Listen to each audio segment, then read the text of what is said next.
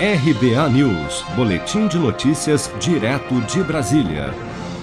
Por 286 votos a 173 e em clima de muita discussão, o plenário da Câmara dos Deputados aprovou nesta quinta-feira o projeto de lei que autoriza a privatização dos Correios. A proposta de iniciativa do governo prevê a venda de 100% da estatal em um bloco único com garantia de estabilidade para os funcionários por um ano e meio, programa de demissão voluntária e regras de manutenção dos serviços postais em todos os municípios do país.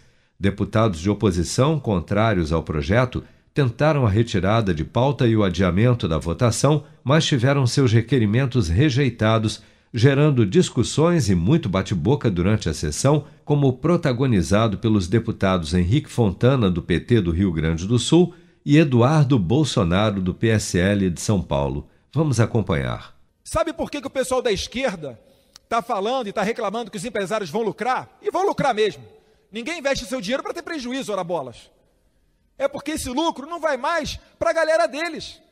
O carteiro que ganha um salário de R$ 1.500 a R$ 2.500, teve que pagar 25% do seu salário para cobrir o rombo de 7 bilhões do Postales. Rombo esse feito durante a gestão Dilma Rousseff.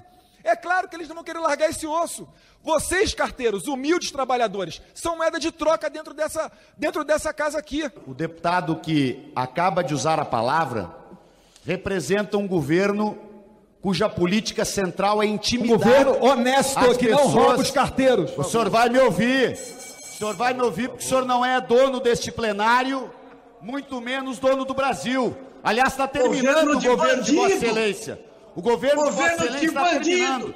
E quero dizer, presidente, dentro do meu tempo, que este deputado vamos que acaba manter, de falar manter, representa um governo que está envolvido com corrupção na compra de vacinas, que cobra a propina de um dólar por dose de vacina.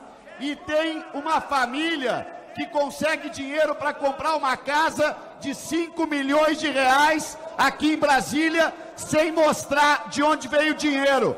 Vamos debater sim, deputado Eduardo Bolsonaro. Está encerrada a votação e eu quero. Deputado Éder, deputado Éder, deputado Eduardo, deputado. Deputado Eduardo, deputado Fontana.